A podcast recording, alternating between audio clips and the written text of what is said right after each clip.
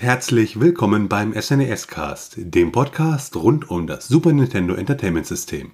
Mein Name ist Florian. Und mein Name ist Felix. Und bevor wir heute zum aktuellen Thema kommen, vielleicht noch mal grundsätzlich ein paar Gedanken, die wir uns zum SNES Cast gemacht haben, nämlich wie wollen wir praktisch Folge für Folge gestalten. Und wir haben uns für uns da einen Modus ausgedacht, der funktioniert halt so, dass wir immer drei Spielefolgen machen und dann was anderes. Also zum Beispiel die Geschichte, Hardware etc weil unsere Überlegung war, es gibt halt wesentlich mehr Spiele als wahrscheinlich andere Themen, also versuchen wir da einen guten Mix zu finden. Das ist aber jetzt nicht so festgelegt, dass es immer so sein muss, sondern das entscheiden wir vielleicht auch mal je nachdem ein bisschen anders. Aber so im Grundsatz haben, machen wir immer drei Spielefolgen und dann ein etwas anderes Thema rund um das Super Nintendo Entertainment System und damit zum heutigen Thema. In der heutigen Episode behandeln wir wieder ein Spiel und zwar das Spiel Metal Marines. Es handelt sich dabei um ein lokales Einspieler-Echtzeit-Strategiespiel auf dem SNES e und wurde entwickelt bzw. veröffentlicht von Namco. Genau, und Namco kennt man ja vielleicht durch Pac-Man, Tekken, Soul Calibur. Und fürs SNES e haben sie unter anderem ein paar Pac-Man-Teile, Metal Marines und Tales of Phantasia veröffentlicht. Vielleicht kurz als kleinen Einschub ein bisschen was zur Geschichte von Namco. Äh, Namco wurde gegründet, beziehungsweise hieß damals noch nicht Namco, sondern war die Nakamura Amusement Machine Manufacturing Company, wurde 1955 gegründet und ist ein, eine Art Aktiengesellschaft im japanischen Recht. Und der Gründer ist äh, Masaya äh, Nakamura und der startete mit mechanischen Rodeo-Pferden, die man so in Einkaufszentren etc. kennt und ist bis äh, in die 60er Jahre dabei geblieben, hat später dann auch so Disney-Figuren lizenziert. Und 1972 wurde das Ganze dann in Namco umbenannt und man hat die japanische Dependance von Atari übernommen und damit praktisch den Einstieg in die Arcade-Automaten, die man immer fleißig mit Münzen füttern musste, ja, halt bewerkstelligt. 1983 wurde dann das erste Mal was für Nintendo entwickelt, fürs Famicom. Das war äh, das Spiel äh, Galaxian. Das war eine Portierung der äh, Arcade Automate Version. Und 1981 äh, gab es dann Galaga, was ein äh, Spiel im Weltall war, wo ich halt unterschiedlichste, ich glaube, Weltrauminsekten abschießen musste und das durch das Spiel und durch die Möglichkeiten, die man hatte, doch ein bisschen für Aufsehen gesorgt hat. Namco selber hat auch noch viele andere Sachen gemacht. Ähm, so haben sie zum Beispiel in Tokio einen äh, Themenpark eröffnet. Und ansonsten kennt man sie auch, äh, zum Beispiel 1993 und 1994 haben sie einmal Witch Racer und äh, Tekken veröffentlicht. Es erschien unter anderem für die PlayStation. Und 2005 wurden dann Namco und Bandai haben dann ihre Gaming-Sparte sozusagen zusammengelegt bzw. Äh, fusioniert. Das ist dann, äh, dann die, die Namco Bandai Holdings gewesen.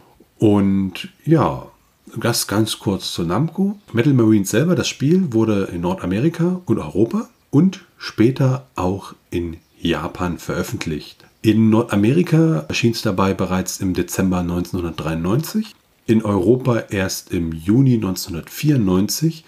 Da sieht man mal, früher waren diese Release-Zeiträume auch ja, ganz anders. Und in Europa war der Publisher aber längst nicht Namco direkt, sondern Mindscape. Und in Japan erschien das Spiel allerdings unter einem anderen Namen, nämlich Miliza, am 18.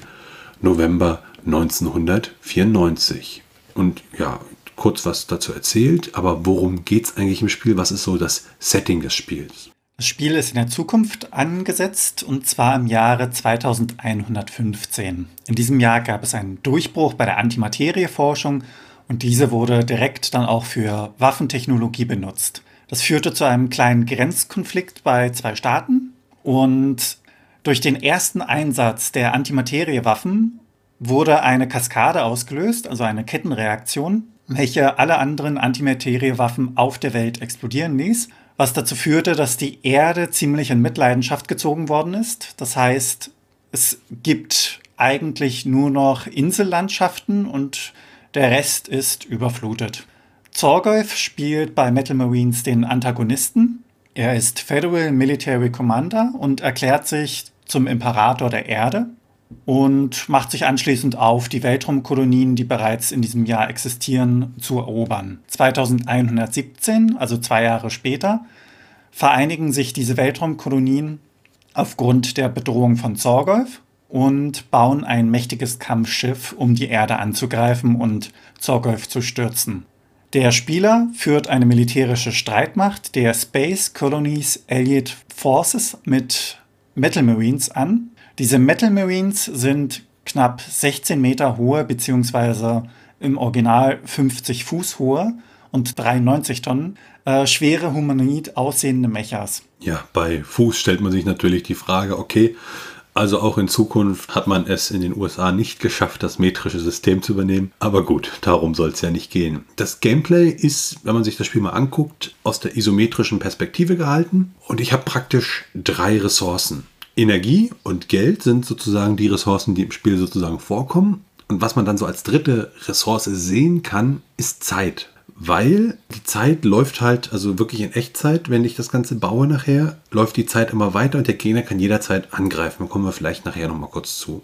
Man kann jeweils immer nur diese eine Seite kontrollieren, nämlich die Seite der Space Colonized Allied Forces. Also den Gegner kann man nicht kontrollieren, wie das bei anderen Echtzeitstrategien später vielleicht so ist. Und Ziel ist es halt, die Erde wieder äh, zu erobern, beziehungsweise zu befreien, zurück zu erobern.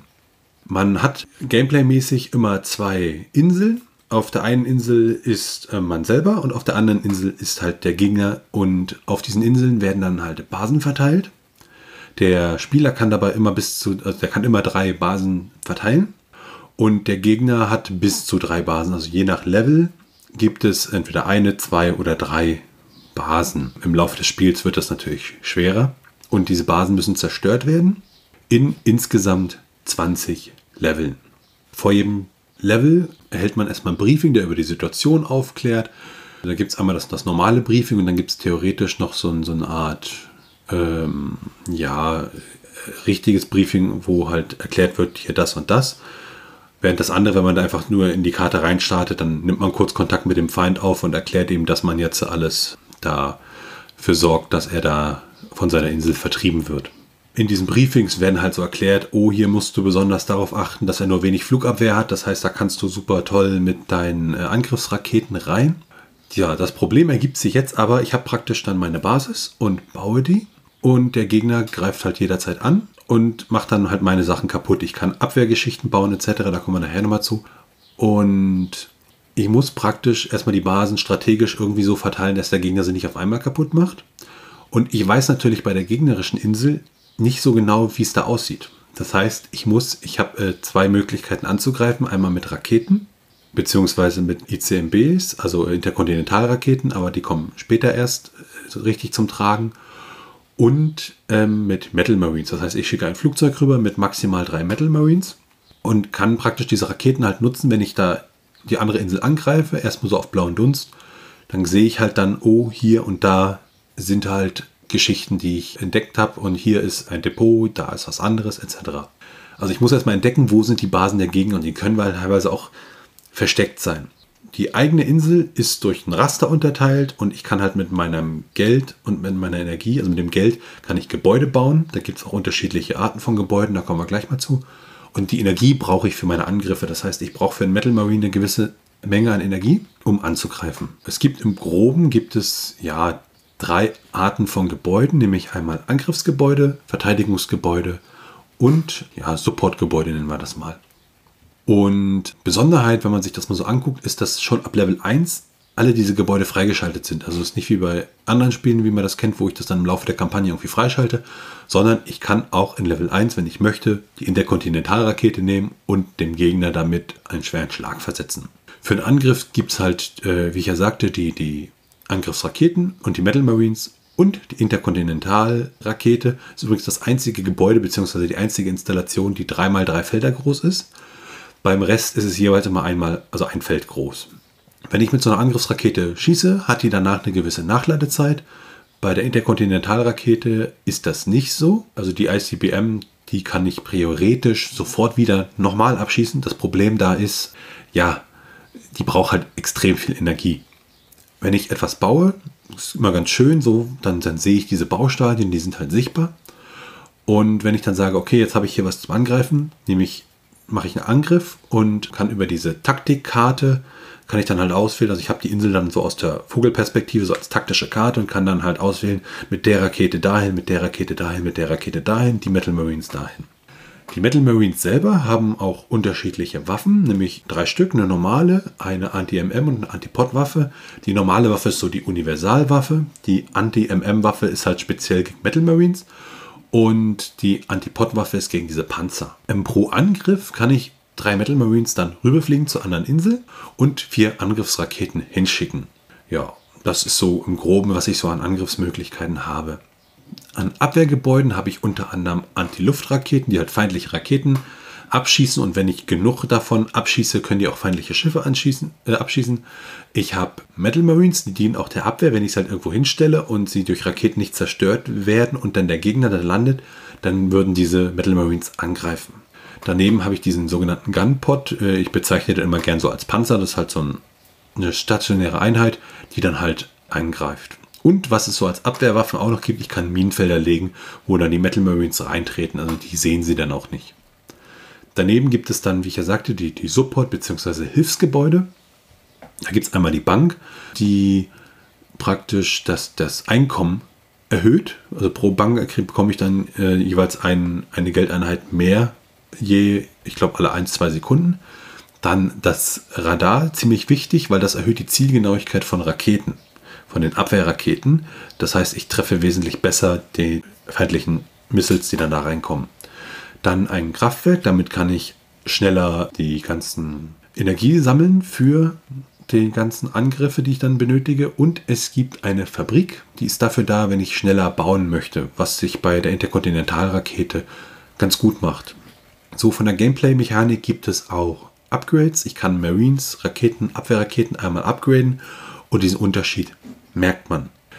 Das ganze Spiel läuft an sich in, in Echtzeit. Das heißt, der Gegner kann wirklich jede Sekunde, da läuft auch immer rechts unten ein Timer mit, kann jede Sekunde angreifen. Das heißt, wenn ich jetzt hier ein Gebäude baue oder fünf meiner Raketen upgrade, meine Abwehrraketen, dann weiß ich nicht, ob nicht in zwei Sekunden der Gegner angreift. Und das ist dann immer so, muss man so ein bisschen ausbalancieren, dass man das macht. Ja, wenn man angreift, dann kann man halt eine Landezone wählen mit den Marines und kann dann da innerhalb von 60 Sekunden so viel zerstören, wie man hinbekommt.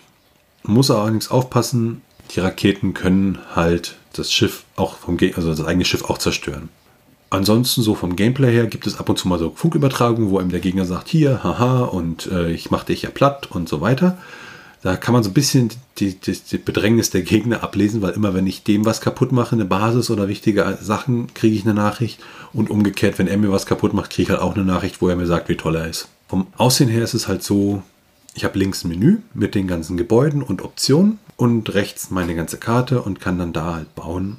Und es gibt fürs Bauen ein Limit. Das heißt, ich kann nicht unbegrenzt viel die ganze Karte zu, zu, äh, zubauen, sondern ich muss da schon ein bisschen sinnvoll das Ganze ja, alles ein bisschen sinnvoll strukturieren. Und die Steuerung ist da eigentlich relativ selbsterklärend über den Controller.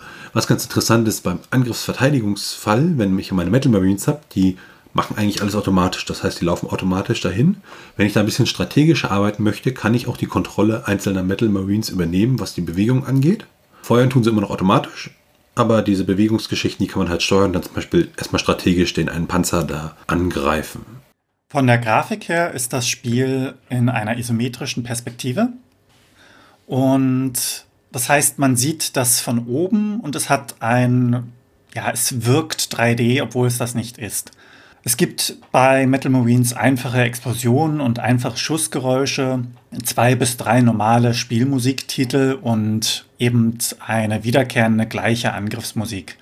Von der Grafik, was die Insel angeht, gibt es nicht viel zu sehen. Das sind meistens einfach nur Rasenflächen und vielleicht noch äh, ja, eine Andeutung das Ufer der Insel. Allerdings sind dafür die Gebäude umso größer und das ist auch sehr schön, weil man dort einiges an Details sehen kann. Das lässt sich auch heutzutage noch ziemlich gut anschauen. Bei den Einheiten, die man selbst hat und die Einheiten der Gegner gibt es auch Unterschiede allerdings nur was das Aussehen angeht. Soweit mir bewusst sind nur Radar und Panzer bzw. der Gunpot identisch, was das Aussehen angeht. Wenn man nun sich der Strategie widmet, es gibt die Briefings, die hast du ja bereits erwähnt oder kurz angeschnitten. Mhm. Und in diesen Briefings werden äh, Details der jeweiligen Lage der Insel bzw. der Topografie erklärt. teilweise auch, auf was der Gegner gerade in dieser Mission setzt. Also hat er mehr Anti-Air-Abwehr bzw. Anti-Air-Raketen oder setzt er eher auf Metal Marines, was dann im Umkehrschluss auch gewissermaßen ein Tipp für den Spieler ist. Das heißt, wenn der Gegner eben auf Bodentruppen setzt, sollte man selbst vielleicht versuchen, das Schiff abzuschießen mit viel Luftabwehr. Je nachdem, welcher Typ man ist, kann man unterschiedliche Strategien einschlagen. Es gibt nach Level natürlich auch äh, Unterschiede, was das Startgeld bzw. die Startenergie betrifft. Die sollte man auch mit einfließen lassen. War für mich allerdings eher nebensächlich. Man kann eine Abwehrstrategie benutzen, indem man sehr genau ist, was die Raketentreffsicherheit angeht. Das heißt, man baut Raketen und dazugehörig zwei bis drei Radarstationen. Das Radar dient ja dazu, dass die Raketen eben besser treffen und nicht daneben gehen. Man kann sich allerdings auch verstecken. Das heißt, irgendwo auf der Insel einen kleinen Punkt raussuchen, dort seine Basen bauen, dicht beieinander oder auch eine Basis bauen und die anderen beiden als Ablenkung benutzen. Da muss man so ein bisschen drauf hoffen, dass man zu Beginn nicht direkt entdeckt wird. Das hat zum Teil ein wenig mit dem Zufall zu tun. Man kann auch stark auf Masse statt Klasse setzen. Das heißt, man baut sehr viel Abwehr bzw. Metal Marines, je nachdem, ob man eher Luft, also ob man die Schiffe abwehren möchte oder ob man selbst angreifen möchte. Und da ist es dann wirklich eher so auf die Wahrscheinlichkeit hoffen. Weil obwohl man viel Luftabwehr hat, können immer noch gegnerische Raketen die eigene Basis treffen und somit Schaden anrichten. Man kann auch versuchen, den Gegner zu täuschen. Es gibt ja äh, Decoy-Basen. Oder man nutzt ein wertvolles, sehr offensichtliches Gebäude irgendwo, das sobald der Gegner mit seiner Rakete drüber fliegt und eben die Insel damit erkundet, sieht, ah, da ist was Schönes, was ich angreifen kann und seine Priorität eben dementsprechend anpasst und dieses Gebäude zuerst zerstört. Das verschafft einem Zeit. Man kann auch versuchen, auf Qualität zu setzen. Das heißt, wenig bauen, aber dafür mit Upgrades, dass sie dann teilweise auch genauer werden, in Kombination mit dem Radar auch, dass sie die Raketen, die man hat, auch direkt treffen. Man kann Mischformen betreiben, man kann rein auf Raketen gehen, man kann eine reine Flugflotte bauen, also Metal Marines in dem Sinne, das Schiff, was man hat, ist ja immer dasselbe, beziehungsweise wird ersetzt, wenn es zerschossen wird. Oder man kann auch, wenn man viel Geld und Platz auch auf der Insel hat, die Interkontinentalrakete bauen. Das heißt, auf großen Schaden setzen.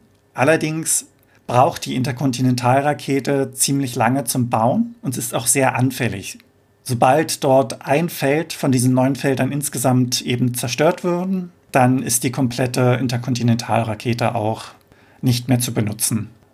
Vom Angriffszeitpunkt ist es immer schwierig, finde ich, zu beurteilen, wann man angreift. Für mich persönlich ist es direkt nach dem gegnerischen Angriff. Das heißt, man hat ihn abgewehrt. Die gegnerischen Mechs bzw. Raketen laden nach oder sind zerstört, je nachdem.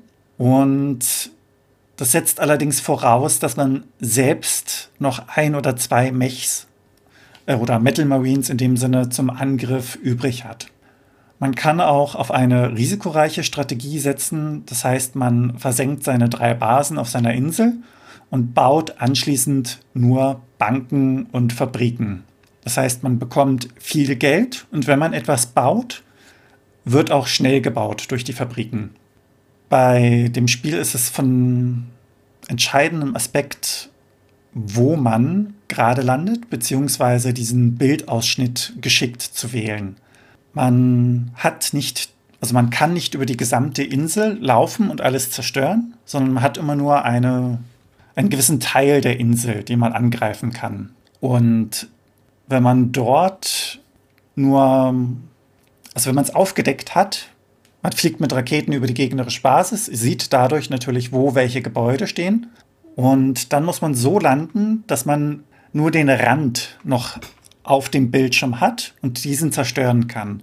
Das heißt, man kämpft zum Beispiel gegen ein Metal Marine statt drei.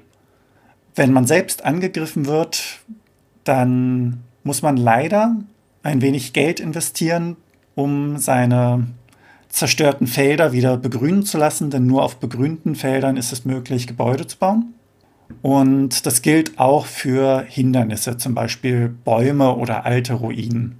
Welche Strategie man wählt, ist einem selbst überlassen. Das sind jetzt nur ein paar, die ich persönlich kenne. Sicherlich gibt es davon auch noch Mischformen bzw. darüber hinausreichende Strategien. Und ähm, was ich als Strategie immer sehr schön finde, wobei ich nicht genau weiß, ob sie wirklich sinnvoll ist, ist es, ähm, anstatt einer Rakete zu schicken, um halt zu gucken, wie es da aussieht, mit einem Metal Marine quer über die Insel, weil diese Schiffe doch meistens schwieriger zu zerstören sind als eine einzelne Rakete. Das finde ich immer sehr schön. Und wo wir schon beim Thema sehr schön sind, wir haben uns auch mal angeguckt, was für Sheets gibt es da eigentlich. Also es gibt ja, ähm, das Modul selber hat keine Batterie oder keinen Speicher. Das heißt, es gibt für die Levels gibt es Passwörter, vierstellige Passwörter, mit denen ich diese Levels mir auswählen kann.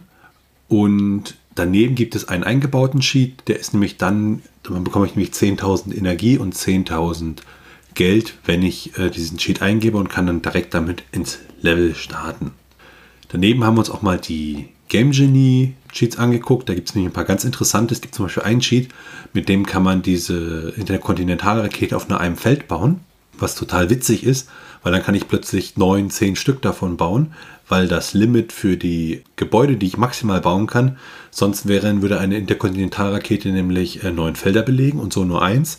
Und so kann man dann ganz, ganz tolle Sachen machen, indem man sagt, ich mache jetzt einmal die Insel kurz dem aus und dann ist gut. Und daneben gibt es halt auch Cheats, womit ich die feindliche Karte sehen kann oder wo ich dem Feind seine Angriffsphase komplett nehmen kann und solche Geschichten. Macht einem natürlich die ganze Herausforderung an der Stelle kaputt, ist aber ganz witzig, wenn man das Spiel einmal durchgespielt hat, dann kann man sich diese Cheats da auf alle Fälle mal angucken. Was ich ja vorhin erwähnt hatte, ist, dass sich die Spiele zwischen den unterschiedlichen Editionen, also USA, Europa, Japan, noch so ein bisschen unterscheiden. Der Name unterscheidet sich unter anderem zwischen der japanischen und amerikanischen bzw. europäischen Version. Das heißt im japanischen Militia und dabei unterscheidet sich auch der Titelbildschirm. Da wurde ein neues Logo extra dafür designt und das gesamte Spiel auch auf Japanisch übersetzt. Im Normalfall eben in Englisch und die Spielecover an sich unterscheiden sich je nach Version auch. Ansonsten sind uns persönlich keine größeren Unterschiede aufgefallen, beziehungsweise wir haben nichts weiter an Unterschieden wirklich gefunden. Genau, kommen wir vielleicht kurz zu den technischen Daten. Also das, das Modul von Metal Marines ist 12 Mbit groß, hat, wie ich ja gesagt habe, keinen Batteriespeicher, deshalb gab es halt diese vierstelligen Passwörter, also so alle A, B, C, D. Ist ein Slow-ROM und trägt den internen Titel Metal Marines. Also nochmal zur Erklärung, in den ROMs gibt es halt in, gibt es so einen internen Header, wo der Spielehersteller nochmal einen internen Titel vergibt. Der unterscheidet sich manchmal ein bisschen von dem eigentlichen Spieltitel. Deshalb führen wir das hier beim SNES-Cast immer so ein bisschen mit auf. Im ROM selber gibt es wohl noch einige Dinge drin, die nicht benutzt wurden, wie irgendwie spezielle Roboter oder Features. Aber bis auf diese ungenutzten Files ist praktisch der ganze Kram da drin ähm, ziemlich stark komprimiert. Das macht dann auch ein, die eine oder andere Sache ein bisschen schwieriger, wenn es dann um äh, ROM-Hacks bzw. Übersetzungen geht. Da komme ich vielleicht nachher nochmal. Metal Marines selber gab es dabei nicht nur für das Super Nintendo Entertainment System, sondern es gab da auch einige Portierungen. Unter anderem die Portierung für den PC. 1994 erschienen auf Windows 3.1. Der Publisher war Mindscape und bei der PC-Version und der SNES-Version gibt es einiges an Unterschieden. In der PC-Version steuert man ein Mitglied der United Earth Empire, kurz Empire, die futuristische Version der Vereinten Nationen, wenn man so mag.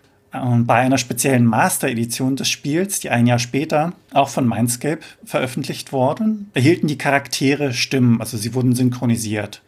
Das Aussehen und die Benutzeroberfläche an sich wurden verändert und die Sound- und Warneffekte wurden verbessert. Jetzt kann man natürlich nur spekulieren, woher diese Unterschiede kommen. Und äh, bei der Windows-Version, also ich habe mir das mal angeguckt, sind die Mechaniken auch anders. Ähm, ist zum Beispiel so, dass ich in der Windows-Version, wenn Metal Marine zerstört wurde, muss ich halt seinen Hangar komplett abreißen und neu bauen. Und in der ähm, Windows-Version kann ich dann im Hangar einen neuen Metal Marine bauen. Und im Gegensatz zur SNES-Version ist das Spiel für Windows wirklich Echtzeit. Das heißt, ich kann gleichzeitig den Gegner angreifen, während er mich angreift. Also in der SNES-Version ist es ja so, wenn ich angegriffen werde, werde ich angegriffen, verteidige mich und dann bleibt sozusagen diese Zeit in dem Moment sozusagen stehen. Der Kampf ist dann irgendwann vorbei, dann kann ich den Gegner angreifen und dann bleibt die Zeit wieder stehen und ich kann halt währenddessen ganz in Ruhe den Gegner angreifen. Und beim Super Nintendo, äh, bei der Windows-Version ist es dann wirklich so, dass ich da meine Insel habe, seine Insel und das in so einer Fensteroptik. Also finde ich aus heutiger Sicht, wenn man sich das da mal anguckt, ja, ziemlich schrecklich, diese Windows-Version. Also die kann man, glaube ich, nicht mehr wirklich mit Spaß an der Sache spielen, befürchte ich fast. Also da ist wirklich sehr, sehr große Unterschiede und ähm, ja, meine persönliche Präferenz, da kommen wir gleich nochmal, wenn wir ein bisschen so schauen, wie da unsere Meinung zu dem Spiel und dem Wiederspielwert ist. Ja, und diese Version war halt auch, wurde halt PC-exklusiv dann äh, von Mindscape veröffentlicht. Und Mindscape wurde leider 2011 aufgelöst. Es konnte nicht mehr an alte Erfolge anschließen, unter anderem zum Beispiel Abenteuer auf der Lego-Insel oder Silent Hunter. Die SNES-Version wurde später unter der Wii Virtual Console 2007 und der Wii U Virtual Console 2015 re-released, was im engeren Sinne keine Portierung ist. Die Metal Marines haben auch ein Spiel, oder das Spiel Metal Marines hat auch ein Spiel namens Mech Marines inspiriert. Und dabei sind die Kritiken allerdings eher ausgeglichen. Mech Marines nimmt sich das Prinzip von Metal Marines und ist auch von der Grafik her in 3D gehalten statt isometrisch. Genau, und ist halt auch für den PC erschienen. Und ähm, wir haben ja bei uns im Podcast dann auch immer so eine Trivia-Sektion noch mit drin. Also wenn wir irgendwelche interessanten und belanglosen Fakten über das Spiel finden, dann werden wir die natürlich auch unterbringen. Und so habe ich zum Beispiel Metal Marines ähm, das USA-Modul hier bei mir und habe das mit dem Analog Super NT gespielt und hatte das dann, also das Analog Super NT ist praktisch eine FPGA-Konsole, die das Super Nintendo Entertainment System emuliert, aber sozusagen in Hardware. Und ich hatte aber aus Versehen in den Optionen noch den PAL-Modus an. Das heißt, mein emuliertes SNES e war ein europäisches und dann habe ich dieses USA-Modul da reingepackt. Und dann erscheint, wenn man das dann anmacht, eine Meldung, dass halt dieses Spiel nicht mit diesem Super Nintendo läuft. Ich lese dir hier mal vor. Also da kommt dann eine Meldung und da steht dann, This Gamepad Pack is not designed for your Super Famicom or Super NES, Namco Limited. Fand ich schön, dass es da auch extra eine Meldung gab. Dann haben wir uns auch mal Romhex angeguckt und es wurde sich mal an einer deutschen Übersetzung durch einen äh, Fan versucht. Die wurde leider nicht beendet. Warum, weiß man nicht so genau, weil eigentlich war sie schon ziemlich, ziemlich weit. Aber wahrscheinlich ist es so wie bei vielen Projekten im Leben, wo er dann einfach irgendwie aufhört und ja, dann ist es halt vorbei an der Stelle. Ähm, werden wir sicherlich auch nochmal ein YouTube-Video zu verlinken, dann zum entsprechenden Podcast-Beitrag. Ansonsten haben wir auch mal geguckt, gibt es für Metal Marines einen Speedrun und nach unserem Wissen gibt es da leider keinen. Also Aufruf an euch, ans Werk, damit wir dann einen schönen Speedrun haben und mal gucken, wie schnell kann man das wirklich übersetzen, äh, spielen. Was auch schön war, wo ich gerade beim Thema Übersetzen war, ich habe mir mal das deutsche Handbuch angeguckt und es gibt ja diese, diese, diese Decoy- bzw. Dummy-Units, das heißt, die sehen halt aus wie ein Haus oder so, die kann ich auf eine Basis setzen, um die Basis zu verstecken. Und ja, also es gibt dann so, so, wird im Handbuch übersetzt als Dummy-Unit, als falsche Truppe und man sitzt da nur da und fragt sich, hm, das klingt komisch. Wir haben uns dann auch mal die Bewertungen angeguckt und die bewegen sich bei Metal Marines eigentlich so immer im oberen Mittelfeld, also auch Bewertungen von damals und auch so Bewertungen aus der heutigen Zeit. Ja, ist glaube ich ein guter Moment, um mal unsere eigene Meinung da einfließen lassen zu können. Also ich persönlich spiele Metal Marines heutzutage immer noch sehr, sehr gerne. Es war auch eins der Spiele, die ich damals bei meinem äh, Super Nintendo auch wirklich physisch besaß. Und es ist relativ anspruchsvoll. Also meine Lieblingsstrategie ist auch immer so, verteidigen erstmal alles und mit Radar zupflastern und schön mich einbunkern, bis ich halt so weit bin, dass ich sage, jetzt kann ich endlich den Gegenschlag ausholen.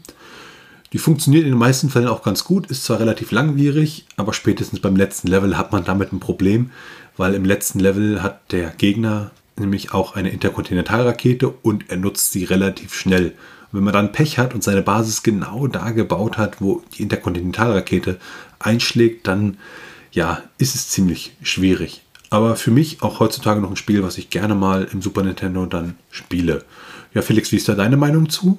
Ich kann mich dem eigentlich nur anschließen. Metal Marines fand ich persönlich immer schön zu spielen. Es war auch aufregend, teilweise sehr frustrierend. Zum einen wusste man ja nicht, wann der Gegner mal angreift. Zum anderen, gerade so, wenn man kurz vorm Sieg stand, kam irgendeine Rakete durch und hat etwas zerstört und man dachte dann, nein, die Fabrik habe ich gerade gebraucht oder nein, die Bank habe ich gerade verbraucht. Ganz fies war auch, wenn der Gegner eben den Bildausschnitt sehr gut gewählt hat und man selbst dann nur einen Bunker bzw. einen Panzer, wie du ihn nennst, stehen hatte, der dann zerstört worden ist und zwei Metal Marines dann den Rest noch zerstört haben. Das heißt, die gesamten Raketen zur Abwehr waren dann plötzlich weg und das war wirklich sehr frustrierend, hat einen allerdings auch angespornt. Und ich hätte das Spiel wirklich sehr gerne in einem Zwei-Spieler-Modus gespielt, dass man wirklich gegen Freunde oder Familie, also dass jeder quasi eine Basis hat auf seiner eigenen Insel und dass man dann gegeneinander spielen hätte können. Das wäre echt schön gewesen. Es war mitunter aber auch sehr nervig, weil man ständig diese Übertragung hatte vom äh, PC und immer nur, es wurde gedroht. Es hat einfach Zeit gekostet. Man wurde im Spielfluss unterbrochen. Das fand ich nicht so schön, aber ich habe das Spiel durchaus als positiv in Erinnerung im Gesamten. Diese Übertragung kann man im Übrigen auch abschalten. Ähm, wenn man dann im Spiel auf seiner Insel ist, kann man die für jedes Level, aber man muss sie auch für jedes Level, kann man sie dann für das aktuelle Level abschalten, dann bekommt man diese Übertragung an der Stelle nicht.